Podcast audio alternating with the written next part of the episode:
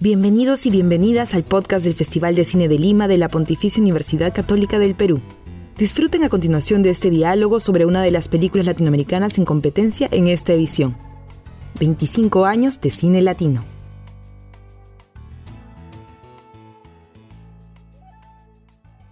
Hola, ¿qué tal? Les doy la bienvenida a este diálogo a propósito de la película mexicana 50 o Dos ballenas se encuentran en la playa, parte de la competencia de ficción del 25 Festival de Cine de Lima Puco. Primero quisiera agradecer a quienes hacen posible el festival, el Ministerio de Cultura de Perú y la Fundación BBVA, a nuestros patrocinadores 3M y France 24 y a nuestro auspiciador El Comercio. También a los colaboradores especiales, la Embajada de España y la Embajada de Francia en el Perú, y a Ejeda por el licenciamiento al festival. Hoy nos acompañan Jorge Cuchí, cineasta mexicano que nos presenta su ópera prima eh, y va a conversar justamente con María Angélica Nani Piz, quien es actriz y directora de teatro peruana. Eh, ella ha coordinado el proyecto Ser Adolescente en el Perú en convenio con UNICEF y bueno, tiene una vasta experiencia como psicóloga también, así que nos pareció interesante ponerlos a charlar a propósito de la película. Eh, sin más, los dejo conversando. Muchas gracias por estar aquí. Jorge, qué gusto compartir este espacio contigo y conocerte. Te he conocido primero a, través de tu película, de la, de la cual intentaremos no revelar nada que no sea revelable por el momento. Qué lindo conocerte, qué lindo estar acá contigo. Igualmente, este mucho gusto conocerte, Nani. ¿eh? Muchísimo gusto. No sabía que eras actriz, sabía, sabía tu lado que eras psicóloga, pero no sabía que eras actriz. Sí, tengo, tengo doble identidad como, como Clark Kent y Superman. Ah, yo, también, yo soy publicista y, y, y, hice una película. tengo doble identidad. Y, en realidad supongo que acá esto, no, no, sé muy bien por cuál de las dos estoy, así que te voy a hablar desde ambas, en realidad. Como una persona, un ser humano. Lo primero quería, que quería hacer era felicitarte. Te, te decía antes de empezar que la película se queda con uno varios días. En realidad hay imágenes que se, que se quedan y vuelven una y otra vez eh, sensaciones que se quedan muy, muy, muy intensamente marcadas y creo que, y, no, de hecho desde que la he visto hace algunos días, en algún momento del día he tenido que detenerme a pensar en ella. Creo que es muy potente en ese sentido y, lograr ese nivel de, impacto creo que, es, eh, creo que es un logro muy importante. Así que primero que nada felicitarte por... Muchas gracias, muchísimas gracias. Y, bueno, el quizás nos, o sea, yo, yo lo que había pensado, tengo algunas inquietudes que quizás ah, podríamos compartir, o sea, de hecho, creo que todos fuimos testigos de este juego terrible, ¿no? De este juego suicida eh, de la ballena azul, y la verdad que a mí me encantan las ballenas, no sabía que iba por ahí cuando leí el título y cuando vi... De hecho, es uno Era ecológica.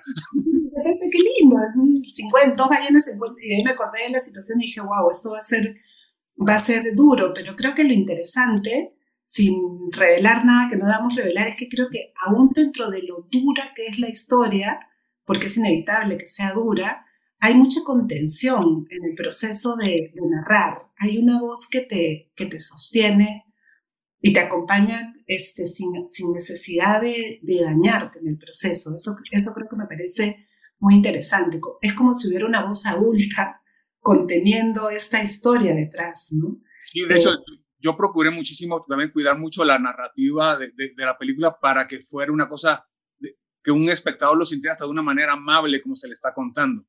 Pero sí entendiendo lo que le están diciendo y sí es clarísimo lo que está sucediendo, pero sí no, no, no quise forzar el tema o, o, o, pasarme con el tema. Traté de ser muy, muy respetuoso y no sé, como muy ser muy sensible con, con, mis personajes, sobre todo, básicamente. ¿Sí? Muy consciente del tema que estaba tratando. eso, porque. Sí, sí, que sí. Básicamente es eso. Yo No, no, y se siente eso porque, no. Claro, nos estamos matando, perdóname, es pura emoción. dale, dale. Ah, lo que decía, lo que decía es que desde que yo oí la noticia, de hecho a mí lo que me llamó mucho la atención más allá de la noticia y también, o a la par que la noticia de que había un juego que se trataba de estos 50 retos y que al final había que suicidarse, que fue una noticia mundial. Esto fue hace como cuatro años más o menos. Yo me acuerdo cuando lo vi en las noticias, me llamó la atención el tono con que, con que daban esta noticia y el hecho que decían que un juego que está haciendo que los chicos se maten. Y de no, espérame, y de no, no, espérame. No. no. es posible que una persona decida matarse porque lo invitan a un juego donde hay que matarse. Se me hace como un absurdo lo que me están diciendo. Creo que ahora vamos a tenerle miedo al juego porque no le tenemos miedo a otras cosas. ¿Sí? Son los que pueden llevarte a esto y que tú digas, oye, y aparte hay un juego, bueno, lo voy a hacer a través de un juego pero esa decisión es completamente independiente de un juego. Es una decisión que tú estás tomando por razones que vienen muy, muy, muy atrás, que traes en la cabeza, ya sea por porque puedes tener un problema cerebral curioso, enigmático que nadie conoce, pero también puede ser porque tienes una historia de vida que te llevó a eso y que, y que alguien llegó y te arruinó la vida y te volteó la cabeza y te convirtió en otra cosa, como que tienes las dos historias, ¿no? Y eso es lo que traté de Sí, dígale, síguele. Creo, Jorge, que eso, que ese, eso, eso que acabas de decir es lo que más me gusta de tu película en términos narrativos, ¿no? Porque, digamos, esa historia de, de, adolescentes en riesgo, de adolescentes enfrentando estrés extremo, suicidio, violencia, ya nos la contó Hollywood un millón de veces, ¿no es cierto? Y ya, no, ya nos mostró toda la parte desencarnada y los detalles, y aquí me pongo mi, mi sombrero de investigadora de adolescentes, y llega un momento que da rabia, porque hay otras historias detrás de los adolescentes y las adolescentes más complejas, más potentes, que tienen que ser contadas. Entonces, una de las cosas que más, que más me, me, me impactó y me pareció también más dolorosa es que lo pareciera que la historia que tú cuentas es esa historia de cómo nadie llega solo ahí, ¿no? Como hay un, un abandono sistemático que te acompaña para llegar a esa decisión pues, o, a esa, o a esa única opción que te queda, ¿no? Porque todo el mundo adulto, cuéntanos un poquito sobre eso. Este, de repente, nada más decir sin revelar demasiado que hay una, hay a nivel este, estético, una representación de los adultos sumamente interesante, ¿no? Están y no están, todo este mundo... Esa, es la mejor manera de escribirlo. Están y no están. Exacto. Porque si eran que también estuvieran. Sí, pero no están. Exacto. Pero están sin mente. A mí me, a mí me llevaba mucho a pensar en, en, este, en esta, esta película que debe ser visto de Gus Van Sant, Elephant, por el caso de Colin Ryan, donde ves a estos niños solos, largo tiempo, largas horas, pero era ajena, era una imagen ajena, ¿no? Porque finalmente era el abandono estadounidense, con mucha afluencia. En cambio acá están, están, comiendo juntos. Está la mamá tocándote la puerta, pero su mente no está. Es como si estuvieran en su propia historia totalmente abandonados a, ellos mismos, ¿no? Y, la cría no importara, ¿no? Exactamente. De hecho, la, la razón es exactamente eso, que estén y no estén. O sea, yo no, yo no quise nada más centrarme en escenas donde solamente están ellos. no, no, quiero que estén, quiero que estén los adultos, quiero que también estén, pero que no estén. Y fueron como una especie de ausencias presentes. Entonces lo que, lo que hice es por, es, es por un tema de estética y por un tema de encuadres, porque realmente ni siquiera está forzado, simplemente no les doy importancia. Entonces yo me quedo con ellos y tiene una doble lectura. Así como ellos están en el mundo del juego y solamente ellos dos siempre están juntos, aunque están separados, por eso también la doble pantalla. Sí. Lo va a ver la gente, a lo mejor no va a entender de lo que estoy hablando, pero se van a dar cuenta en la escena 1, la película tiene mucho uso de pantalla dividida, este, van a ver que los adultos sí, efectivamente, no, no son tomados en cuenta y porque sí quería que se entendiera exactamente lo que tú estás diciendo, que son personas que aunque están, no están. Y las únicas... Están en su historia, Están, en ellos están en su rollo y sí, y, tampoco los quise poner como gente malvada, ¿no? De hecho, tú lo sabes, son gente normal que están conviviendo con estos personajes. De hecho, hay una, la mamá de él hasta le expresa ciertas preocupaciones con los, pero con los problemas que ella asume que puede llegar a tener, incluyendo que fume. Pero, pero como espectador dice, no es que no tienes idea de lo que está pasando, que no te das cuenta además que tiene curitas en la cabeza. Claro, ¿cómo así? ¿Cómo así tu hijo pierde cejas? Y no, o sea, yo, lo, que, lo que a mí me, me, claro, te genera esta, esta violencia, esta ganas de mandar a todos a una escuela de padres, es esta sensación de, de que explícitas son las señales que te dan los adolescentes, porque dan señales muy claras. Y, lo que más interesante me, me, parece es que, claro, no, no es que no puedan, no es que no demanden, digamos, no son padres negligentes en la tradición más europea, en la que simplemente no están. Ellos están ahí, solo que están en su matrimonio, en su abandono, en su sufrimiento, en su proyección de lo que ellos consideran que es ser un, adolescente. Y eso pasa incluso en la escuela, ¿no? La escuela, esta escena del chiquito no pudiendo resolver el polinomio en la pizarra, y, la, otra, y esta pedagogía de la humillación, ¿no? Exacto. Donde no existe, no hay una mente adulta que pueda mirarte a ti, ¿no? Está mirando sus proyecciones sobre ti, es bien potente. Y por un lado tienes eso, y, por en la otra pantalla tienes a esta chica que vamos a hacerle un antidoping y forzada en la vida. Y, no me cierras la puertita y yo te voy a ver en lo que eso sí es eso es verdadero, eso sí pasa. Eso sí, pasa. Y este y obviamente estos también son adultos que son como que traté de hacer que esta gente que es como responsable de cuidarlo y de estar ahí no no no están, realmente no, están. Y este no confiemos 100% en ellos porque nos dicen que si están a veces a veces no están al 100 o no están como quisiéramos y nos están dando cuenta de muchísimas cosas, ¿no? Y, es una representación, yo diría, bien, bien latina. Eso me ha hecho sentir a mí muy, muy identificada también de lo que, de lo que encontramos, digamos, en, en nuestros adolescentes en el Perú. Eh, y no solamente en contextos de afluencia, digamos, cuando, cuando aumentas este, intersecciones y aumenta pobreza, aumenta exclusión, aumentan jornadas laborales, pero esos padres quieren estar ahí. Pero no tienen la mente, no tienen, no tienen la, la, la digamos, la, la la propia experiencia de vida de acercarse a mirar al otro desde el otro, ¿no? Y Exacto, aparte, ¿no? Y es muy, y, de entrada, de entrada los adolescentes son, son, son, son difíciles, digo, te lo digo ahora sí que, porque fui adolescente y me acuerdo, me acuerdo muy bien, ¿sí? tengo un hijo que salió de la adolescencia hace como seis años, entonces sí, sí, y, y, los veo y te das cuenta, es muy complicado. Un adolescente siente las cosas como más, ¿sí? Y, con mucha intensidad. Cuando uno está, tiene esa edad, sí es muy intenso. Y imagínate que el sentimiento que prevalece es la tristeza, imagínate la intensidad con que se siente.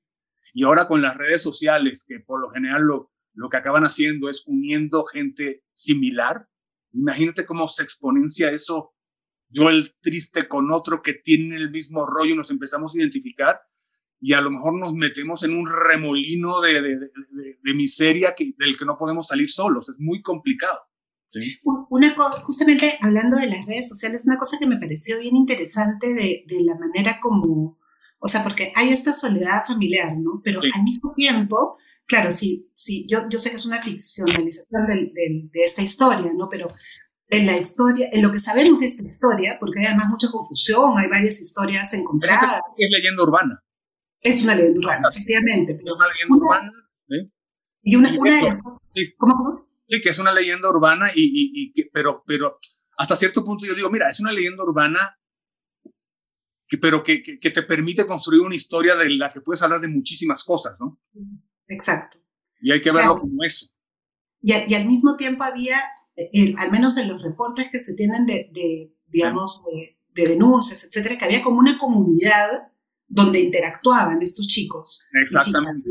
En cambio acá yo creo que hay mucha más soledad en la, en la historia que tú cuentas, ¿no? Porque es, es, un otro muy, muy escaso, casi no hay otro. O sea, hay solo el reconocimiento en esta única otra ballena con la que te encuentras para poder seguir, ¿no? No, y hacen el clic perfecto y los dos, los dos se unen de inmediato.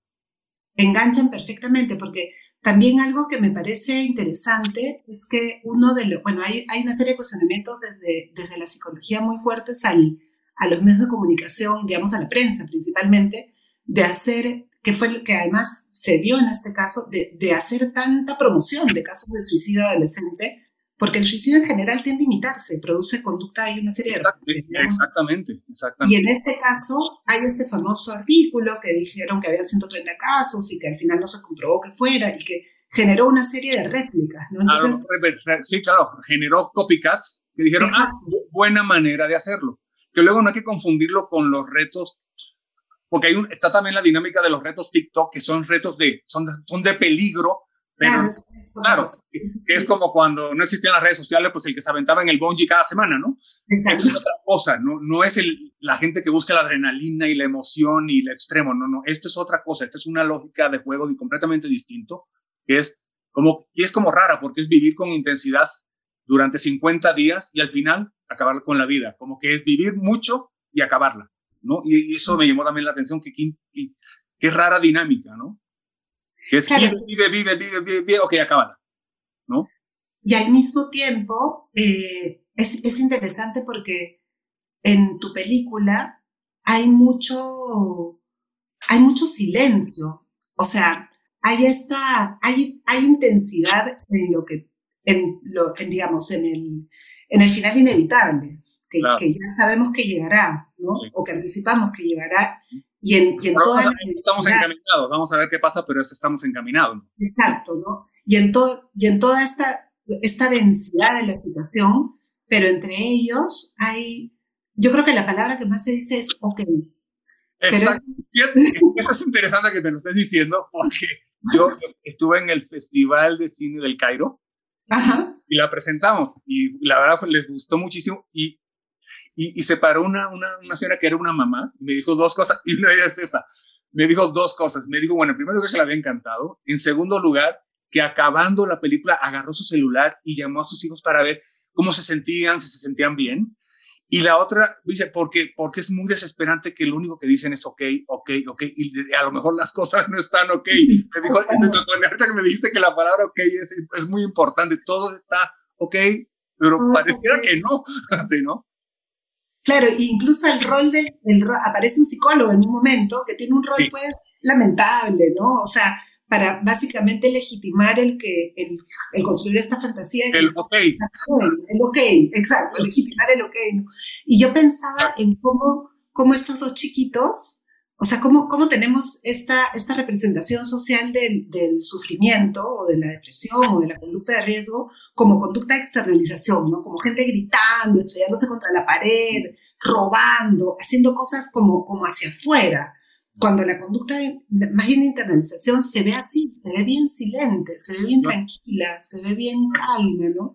Este, cuéntame un poquito, digamos, porque es una muy buena representación, digamos, de, de, esa, de esa sensación, de cómo llegaste ahí, de dónde, de dónde te inspiras para eso, o sea, cómo debes haber observado muchos adolescentes o debes haber, este...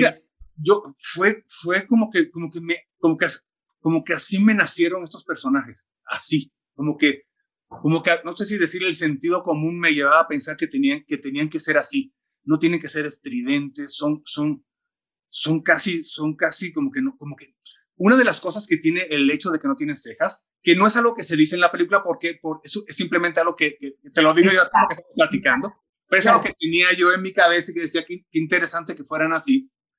Si, tú te fijas cuando tú dibujas una carita o, o un emoticón, las cejas te ayudan muchísimo a ponerle emoción. Por ejemplo, si les pones así las cejas, está enojado, si le pones así, triste.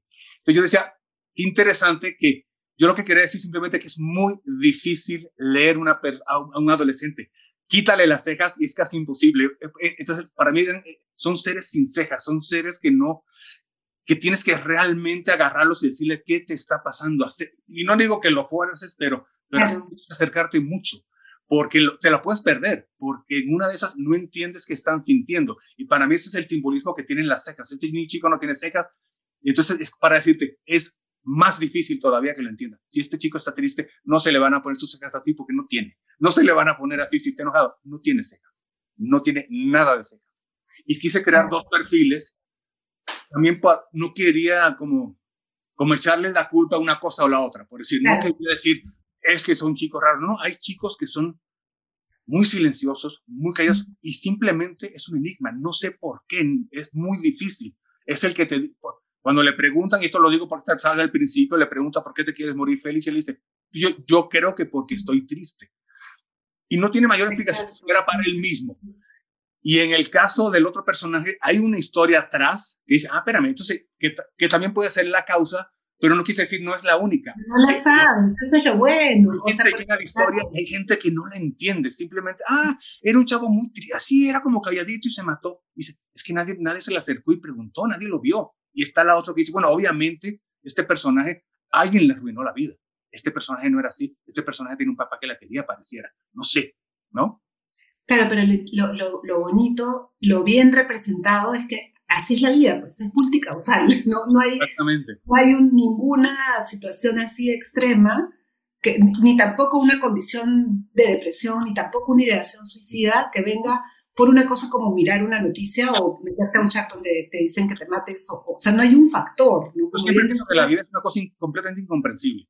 Es mucho más compleja que, que, un factor. Sí, y eso me, parece, a mí esta escena me gustó mucho también, la vi primero en el tráiler y dije, wow, y, y, me parece bien interesante que no se llegue a saber, que no llegue, o sea, porque de alguna forma es como si esta falta de mente adulta, estos adultos sin mente que los crían, de alguna forma no lograr, o sea, nosotros estamos en ese lugar, nosotros que, los que miramos no somos adolescentes, no logramos, así como no logramos ver, su expresión porque no tiene cejas, no logramos entrar en su mente.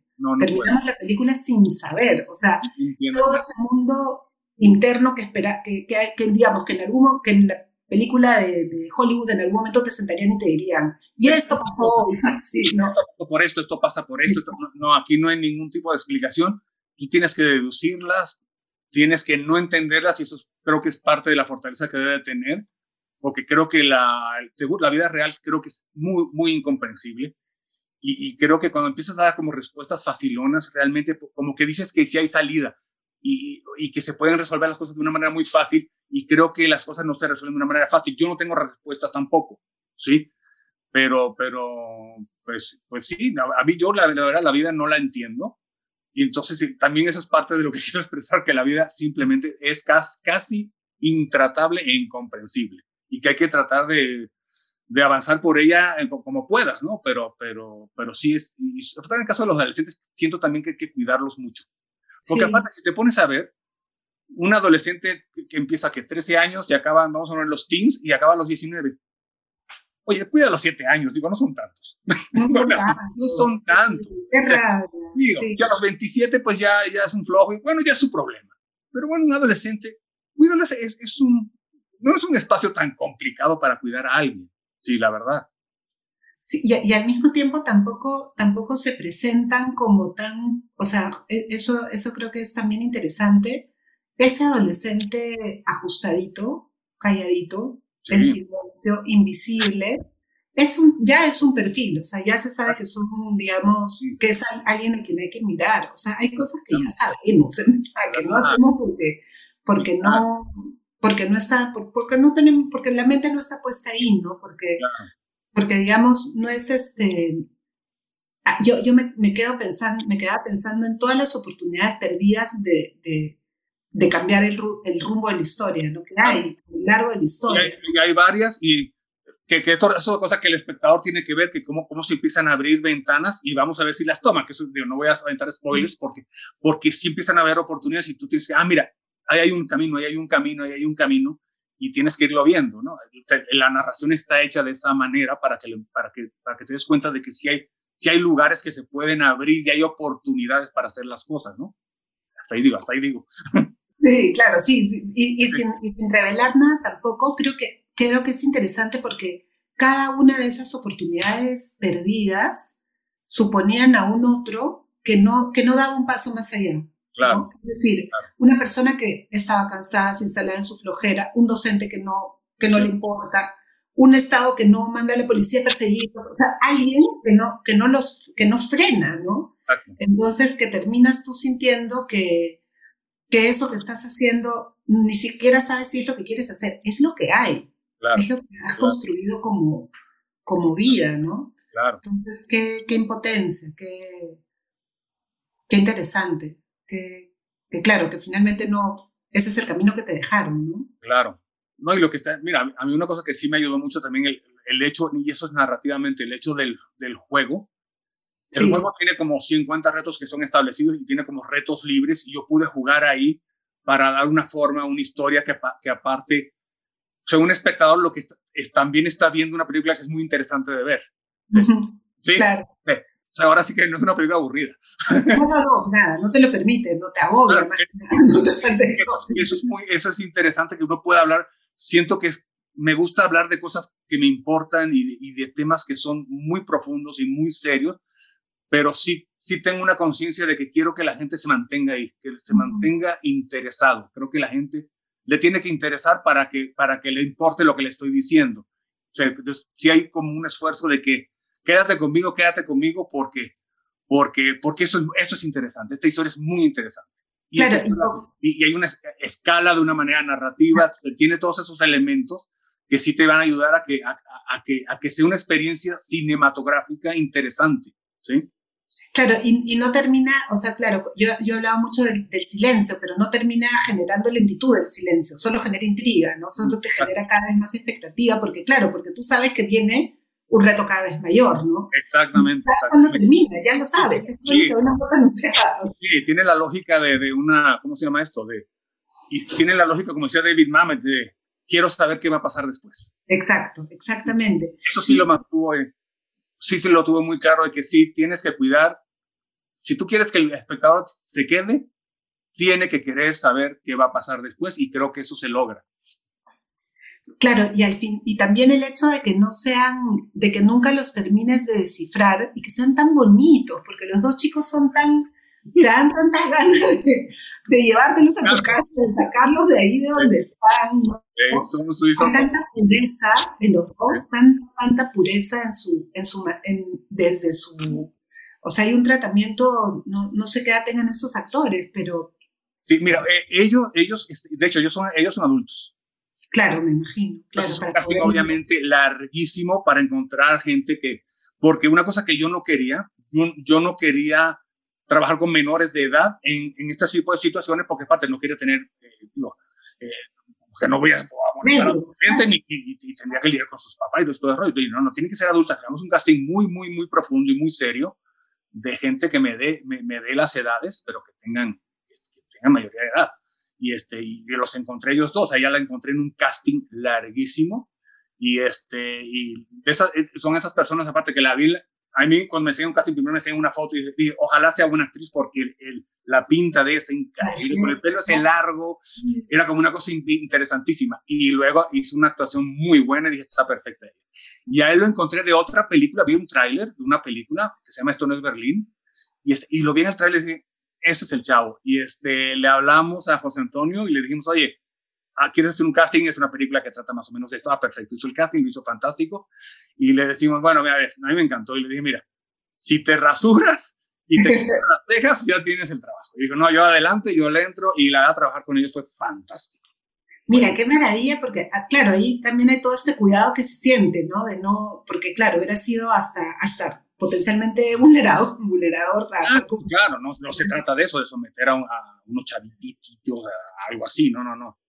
Pero se siente mucha, mucha, bueno, que es la construcción, ¿no? Mira, con lo que cuentas con mayor razón todavía, ¿no? Porque hay, hay una sensación de fragilidad en ambos, de que si los soplos se caen...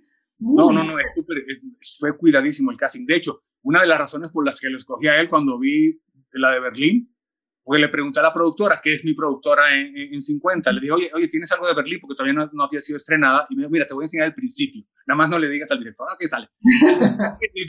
y vi a José Antonio en una escena en shorts en un, en un parque de fútbol y dije, ese esqueleto es lo que yo quiero, exactamente ese tipo con sus placas hiper frágil, como que se rompe de un, golpe no. Sí. Todo, Y, todo, y, todo, el tiempo, o sea, la, la, la, mirada de desconcierto, donde ni siquiera, digamos, ni siquiera el encuentro entre ellos termina de, de, llenar, o sea, es como que el, el, vacío es tan profundo que estamos Estamos nombrando muerte, estamos nombrando amor, estamos nombrando vacío, pero no lo estamos diciendo. No, no llega a ser, o sea, es, es un nombrarlo, no sabemos. Sí, todo, a mí me gusta la sutileza. Y aparte, una cosa muy importante que yo le decía a José Antonio, recuerda, José Antonio, que tú ya, hecho, tú ya has hecho 44 retos. Claro, sí, pues. Estamos en, tú estás en el día 44. Claro. no es, ya, ya, ya eras un tío triste, pero ya ni siquiera eres un tipo normal.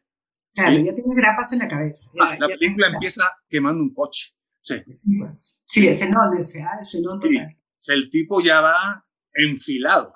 Está, está, digo, no quiero decir muy, pero está, porque lo sabes al principio, está en el 44, ¿no? Está listo, claro. Es el final. Exacto. Y, eso es estás viendo una serie y estás viendo el último capítulo. Eso es lo que estás viendo. Sí, el último capítulo de una serie. Y donde sabes que solo, solo el costo va a ser cada vez más alto. exactamente, exactamente. Y sabes hacia dónde van y, toda la incógnita es, este, se desviarán, el, el poder del amor será más fuerte, será menos fuerte, los unirá más, los enfilará más. Es, de eso trata al final de esta cosa. es y no es, pues eso es lo más bonito. De eso, trata y eso es lo que tú siempre tienes que pensar, que vamos adelante y vamos a ver si estos chavos la pueden librar. Y de eso trata al final del día.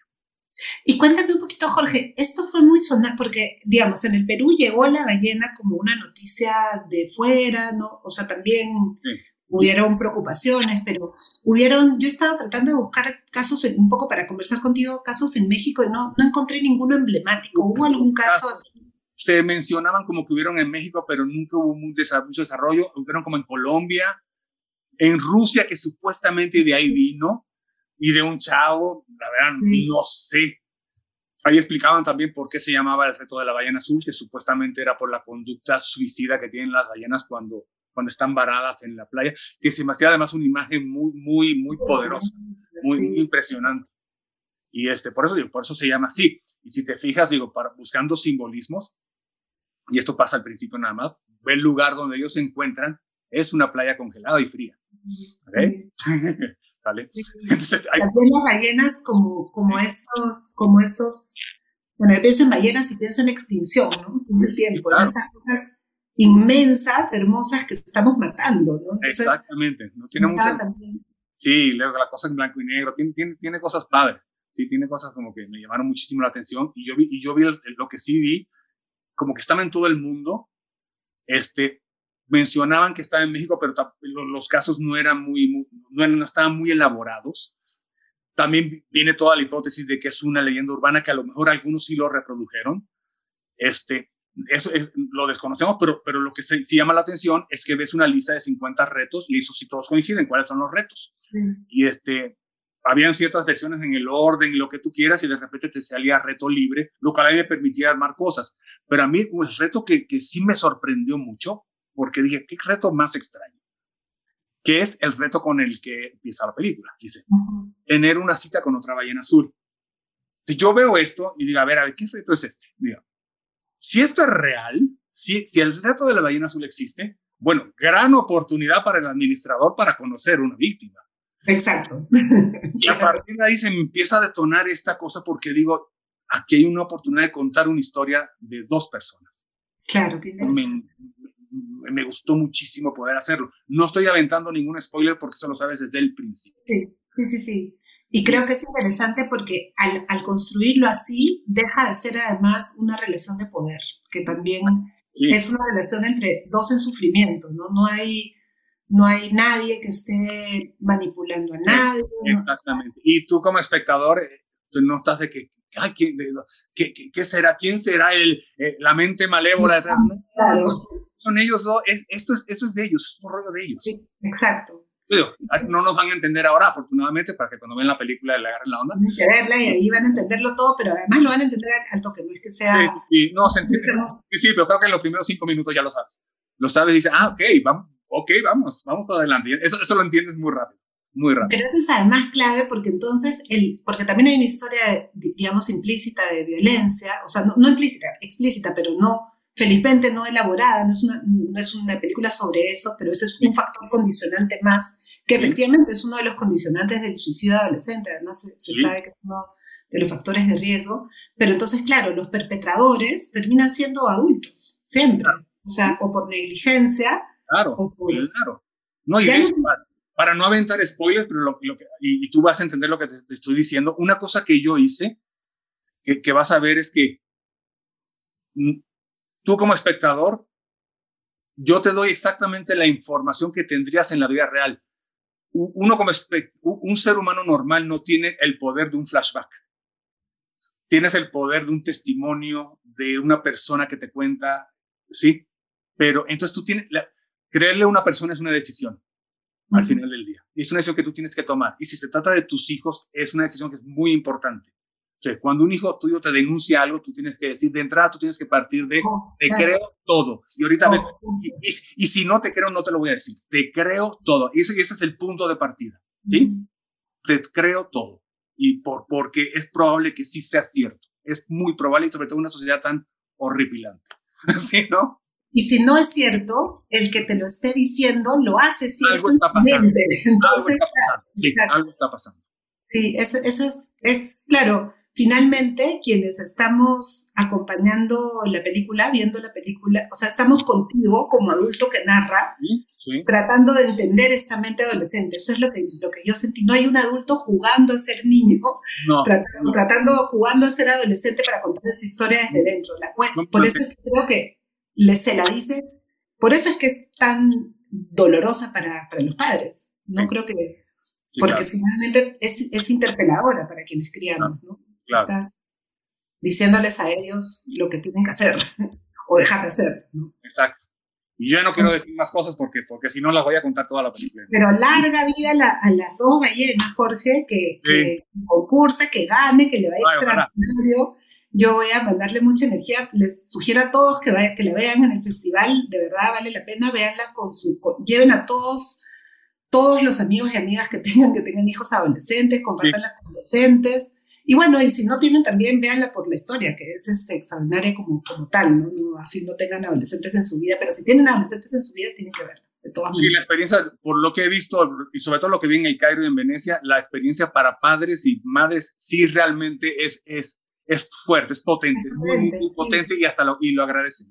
Entonces sí creo Yo también tengo un hijo adolescente, eh, Jorge, y él me había contado de la ballena cuando salió, lo vimos, nos asustamos y, la, la, vi con, con, su papá. Terminando la película fuimos los dos y le hicimos sándwich, lo pachurramos hasta, hasta quitarle el aire. Ah, pues muy intensa. Le Ojalá ayude a que se acerque, la, los, sobre todo los adultos, y que cuidemos más a, a, nuestros hijos, ¿no? Que hay muchísimo y que hay que cuidarlos. No es tanto tiempo lo que hay que cuidar, muy poquito, siete, ocho años, ya, y ya que se vayan.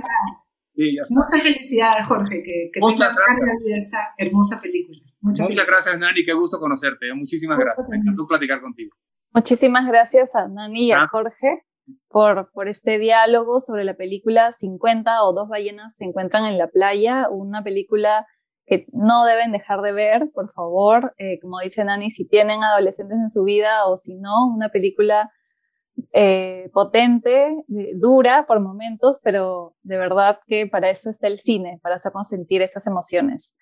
Eh, bueno, comentarles que todos los diálogos con cineastas están disponibles en la cuenta de YouTube del festival y próximamente en la plataforma Spotify.